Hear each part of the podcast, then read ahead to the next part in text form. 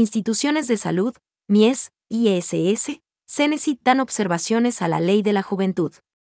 Delegados de los Ministerios de Salud y de Inclusión Económica y Social, del Instituto Ecuatoriano de Seguridad Social y de la Secretaría Nacional de Educación Superior, Ciencia, Tecnología e Innovación calificaron de importante la creación y aprobación del proyecto de ley orgánica de la Juventud que trabaja la Comisión de Garantías Constitucionales, en el marco de la construcción del informe para segundo debate.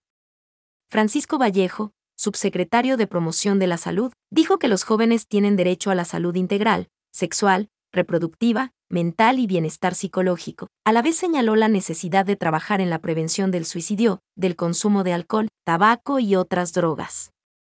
Destacó la predisposición para trabajar con la Asamblea Nacional en la construcción del informe mencionó que trabajan en un protocolo para la atención en los centros de salud por embarazo y violación, así como en políticas interinstitucionales para dar atención a adolescentes en materia de sexualidad, uso de anticonceptivos. Además, elaboran una normativa con los organismos locales para prevenir el suicidio.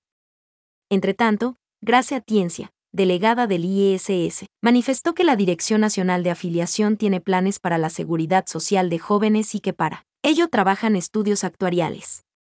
Al momento hay 22.000 afiliados voluntarios. Informó que la institución realiza campañas permanentes para afiliación, así como cruces de información para que los patronos paguen sus aportaciones. De su lado, Silvia Espinosa, delegada de la CENESID, planteó la creación del Fondo de Juventudes financiado con valores de bienes e inmuebles. Es importante incentivar el ingreso permanente de los jóvenes a la educación hasta su titulación, enfatizó pidió incorporar en los principios el tema de igualdad de oportunidades y la libre educación. En cambio, Washington Quichuela, director de Juventudes del Ministerio de Inclusión Económica, solicitó determinar la rectoría en cuanto a las juventudes, así como las competencias de los gobiernos autónomos descentralizados en la construcción de planes para jóvenes. El presidente de la mesa legislativa, Fernando Cabascango, indicó que es importante contar con opiniones de las instituciones vinculadas con la materia y la predisposición para trabajar en conjunto para elaborar el informe para segundo debate.